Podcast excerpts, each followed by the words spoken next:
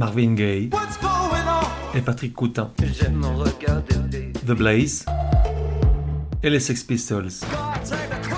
Et Nina Simone, Jungle, Viagra Boys, Karen Dalton, Bertrand Belin, Guadaltejaz, Prince, Les Stones, Arcade Fire, Edith Piaf, John Barry, Balthazar, Les Stooges, Toy, Fetoumac. Bref, tout un tas de vieilles gloires, de futures étoiles et d'illustres inconnus. Au-delà des genres et des époques, la voix des sillons, une autre façon d'écouter la musique.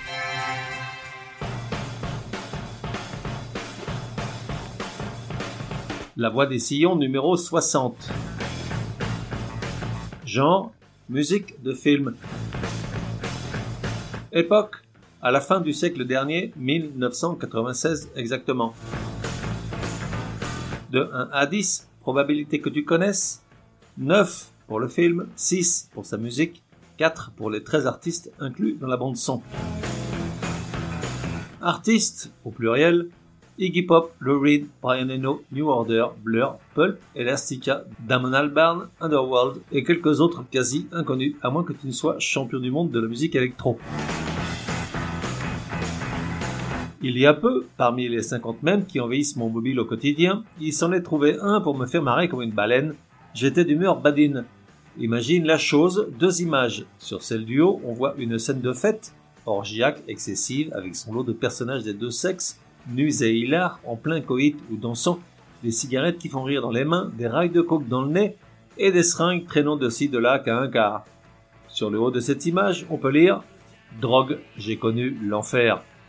Puis sur la seconde image, on retrouve l'un des types présents sur la scène antérieure, il est assis sur un canapé, habillé d'un pull jacquard comme au sortir du bureau, les mains posées sur les genoux. À sa droite, sa femme tricote, et sur leur côté, deux enfants en bas âge, sages, les mains comme celles de leur père, tous ont le visage fermé et illuminé par la télé qu'ils regardent. L'atmosphère suinte un ennui irrespirable. Et de la bouche du père de famille s'échappe une bulle de BD dans laquelle est écrit Mais je m'en suis tiré. Loin de moi l'idée de faire l'apologie de l'adopt en prétendant qu'elle rend la vie plus drôle. Il se trouve simplement qu'en 15 cm ce même résume mieux l'argument et l'histoire de Trainspotting que n'importe quel synopsis d'Allociné. Car peut-être t'en souviens-tu, le film commence avec un long monologue de Renton, le personnage charismatique principal, sur des images de cavalcade frénétiques dans les rues d'Édimbourg, monologue qui dit ceci.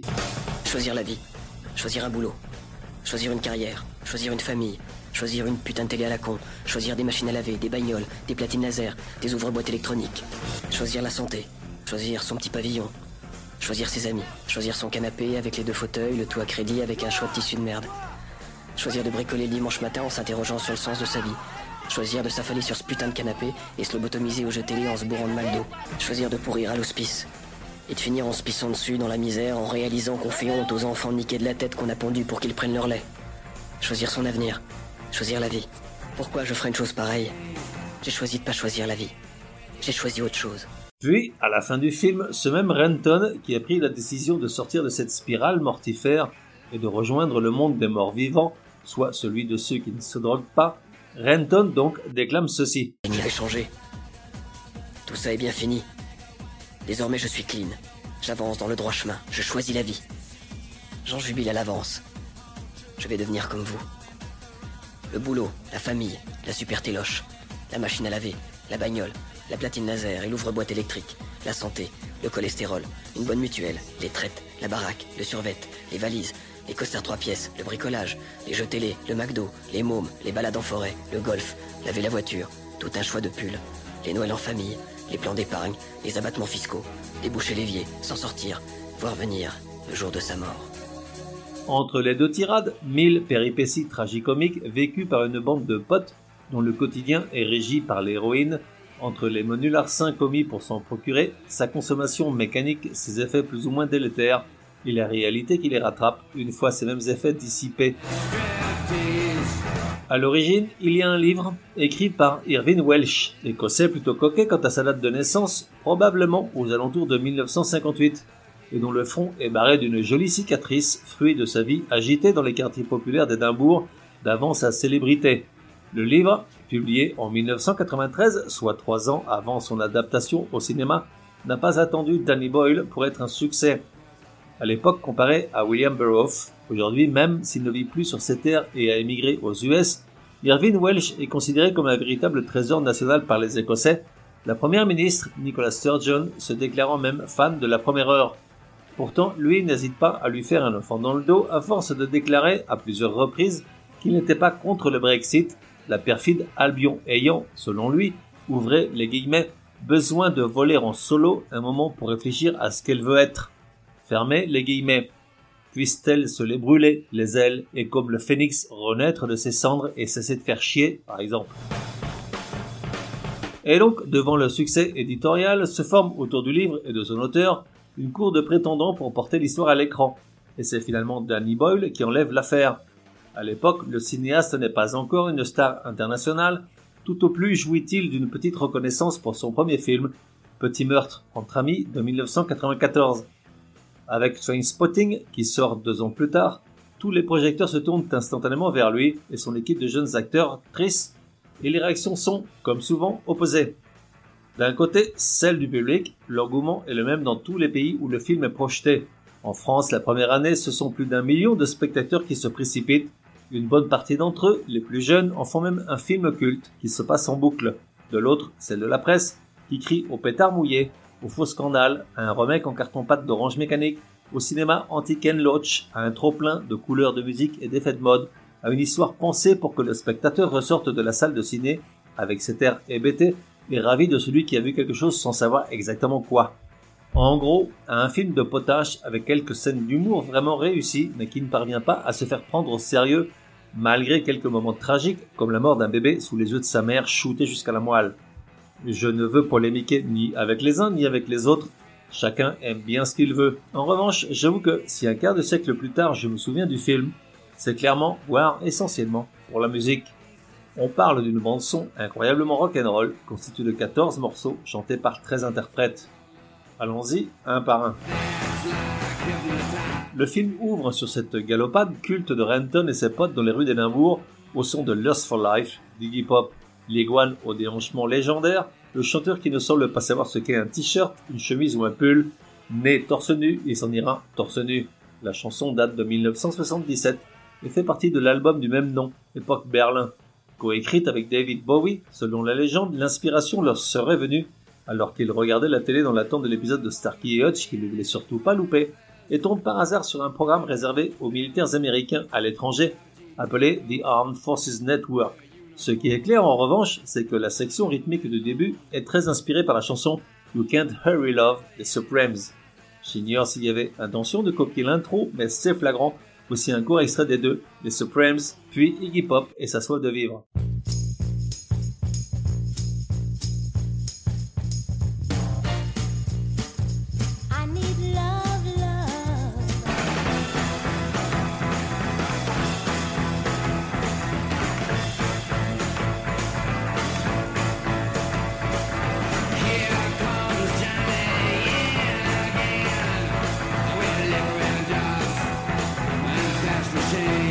Ensuite, on a deux morceaux soporifiques, censés marquer ces moments où les protagonistes ne sont plus exactement eux-mêmes.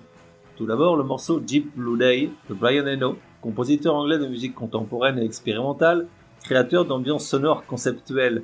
Il a collaboré avec quantité d'artistes comme Robert Fripp, celui de King Crimson, David Bowie et David Byrne, et a également produit pas mal d'albums pour U2, John Cale, Talking Heads et Mes Chéris de Divo.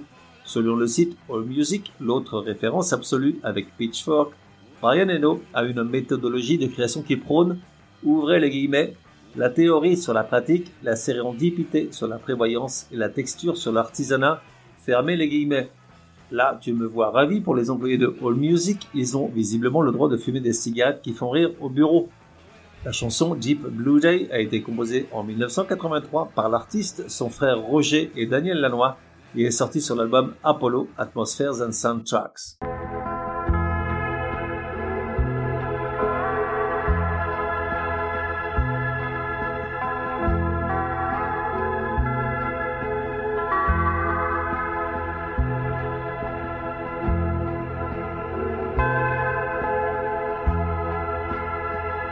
Puis Primal Scream avec le morceau Train Spotting de Primal Scream, je ne peux pas dire grand chose, j'avoue n'avoir jamais compris et encore moins adhéré à leur musique.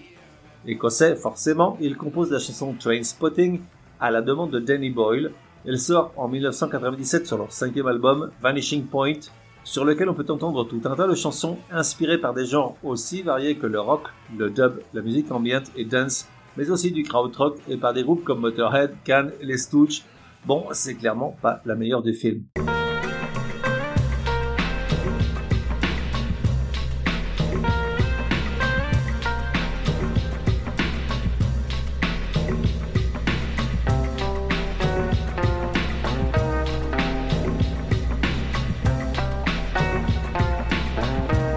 Ensuite, on a le groupe Sleeper. Alors, je n'ai même pas honte, je n'avais jamais entendu parler de ces gars-là avant de préparer cet épisode. Ils ont pourtant eu un petit succès relatif dans les années 90 en Angleterre à faire de la Britpop sans éclat. Et puis ce n'est pas bon signe d'être essentiellement connu pour une reprise, concrètement Atomic de Blondie.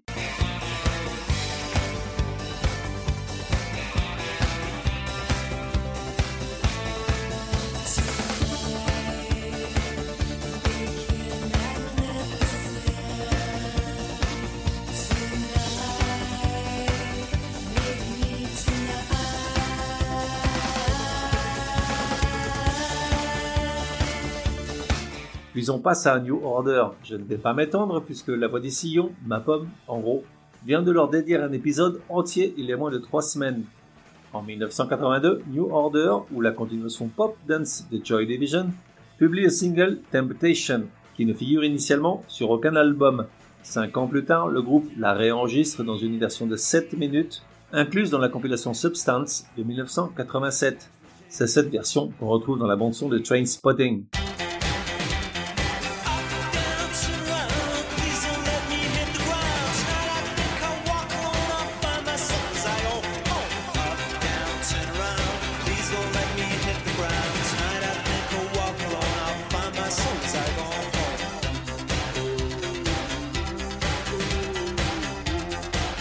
Là-dessus, on retrouve Iggy Pop, le roi soleil qui a droit à deux chansons.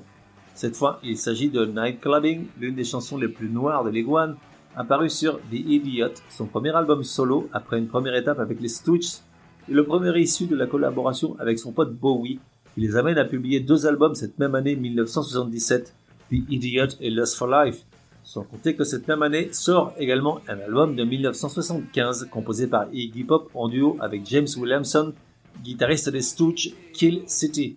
Mais je n'en dis pas trop sur le Iggy, un jour ou l'autre, la voix décision lui rendra hommage. Night.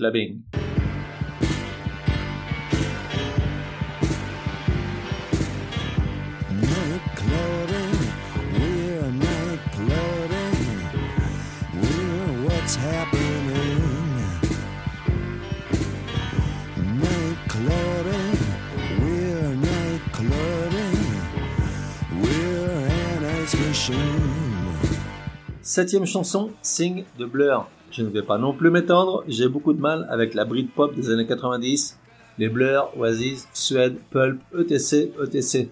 Un genre apparu en réaction à l'invasion de l'Angleterre par le grunge des groupes nord-américains et qui, à mon sens, n'a apporté aucune innovation et n'a jamais été que du réchauffé des groupes pop soft des années 60, à commencer par les quatre gnangnans de Liverpool, Blur, Sing.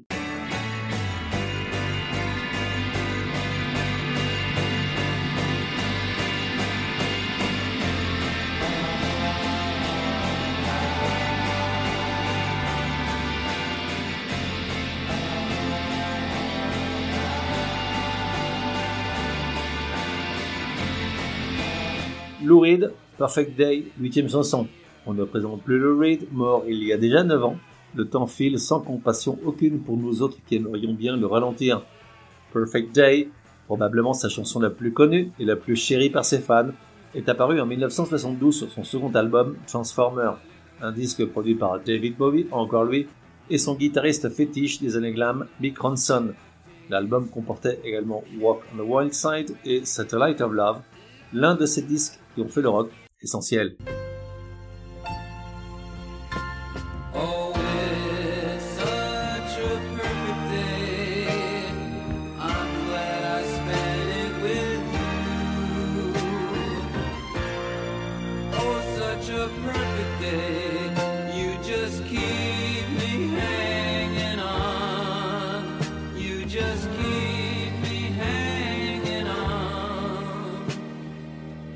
Ensuite, on a avec Mile End. Même sentence de ma part que pour Blur. Pour être poli, disons que ce n'est pas my cup of tea.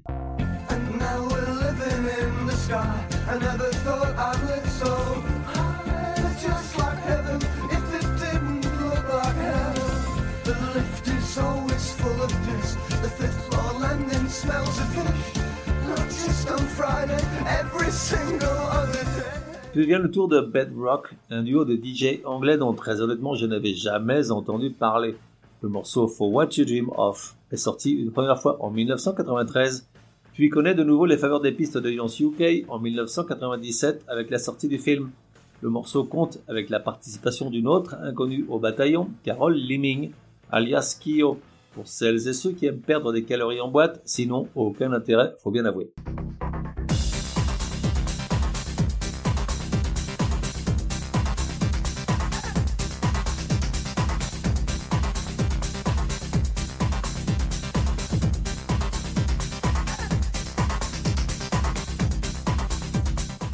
Onzième morceau de 2.1 de Elastica, un groupe de rock anglais prometteur à l'époque et qui a sombré corps et âme au moment de la sortie de leur second album en 2001.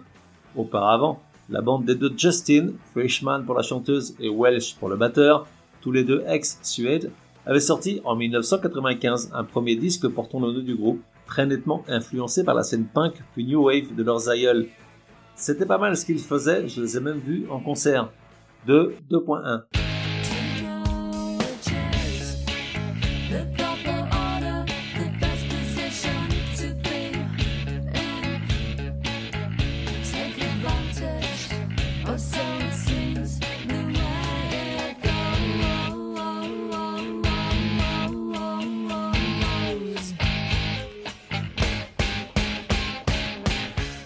approche de la fin, douzième morceau du film, A Final Hit, du groupe Left Field. De nouveau, jamais entendu parler de ces gars-là. Faut dire je ne suis pas fan de la musique électro et tous ses dérivés dance. En 1995, ils sortent un premier album dans lequel, pour sauver la face et l'ennui, ils invitent des chanteurs à venir faire l'andouille sur leur musique. C'est ainsi qu'on peut entendre Johnny Rotten se lamenter de cette voix tellement particulière sur le morceau Open Up, que j'ai préféré à celui inclus dans la bande son du film et qui de nouveau n'avait aucun intérêt.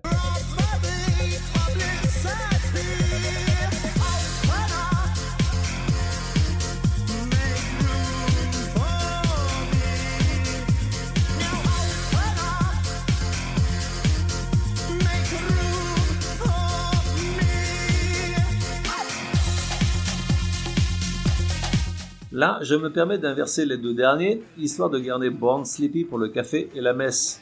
De Damon Albarn, tout a été dit depuis 30 ans qu'il monte des groupes et collabore avec quantité de musiciens et cinéastes. Il y a eu l'époque Blur, puis celle de Gorillaz, mais aussi celle de The Good and the Bad and the Queen. Damon Albarn est un touche-à-tout à l'aise dans toutes les musiques, même africaines. Le Guardian le situe à la 18e place des 100 anglais les plus influents. Il a même été élevé au rang d'officier de l'ordre de l'Empire britannique pour service rendu à la musique en 2016. Closet Romantic de l'époque Blur.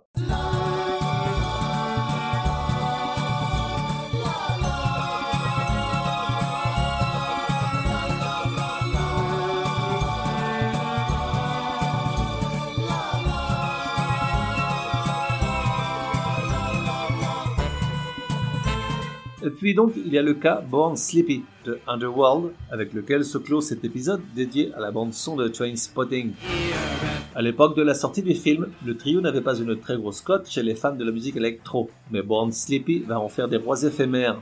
Servi par une intro légendaire au clavier, l'une de ces ouvertures qui te transporte instantanément là où tu as juste envie d'être. Le morceau a longtemps été le plus attendu dans les macro-discothèques d'Ibiza et les raves du monde entier. Moi qui pour rien au monde ne mettrais les pieds dans l'une d'elles, je dois reconnaître que je pourrais faire une exception avec les 9 minutes 44 secondes de ce morceau, au milieu de 10 ou 15 000 personnes sautant et dansant frénétiquement au son de Born Sleepy.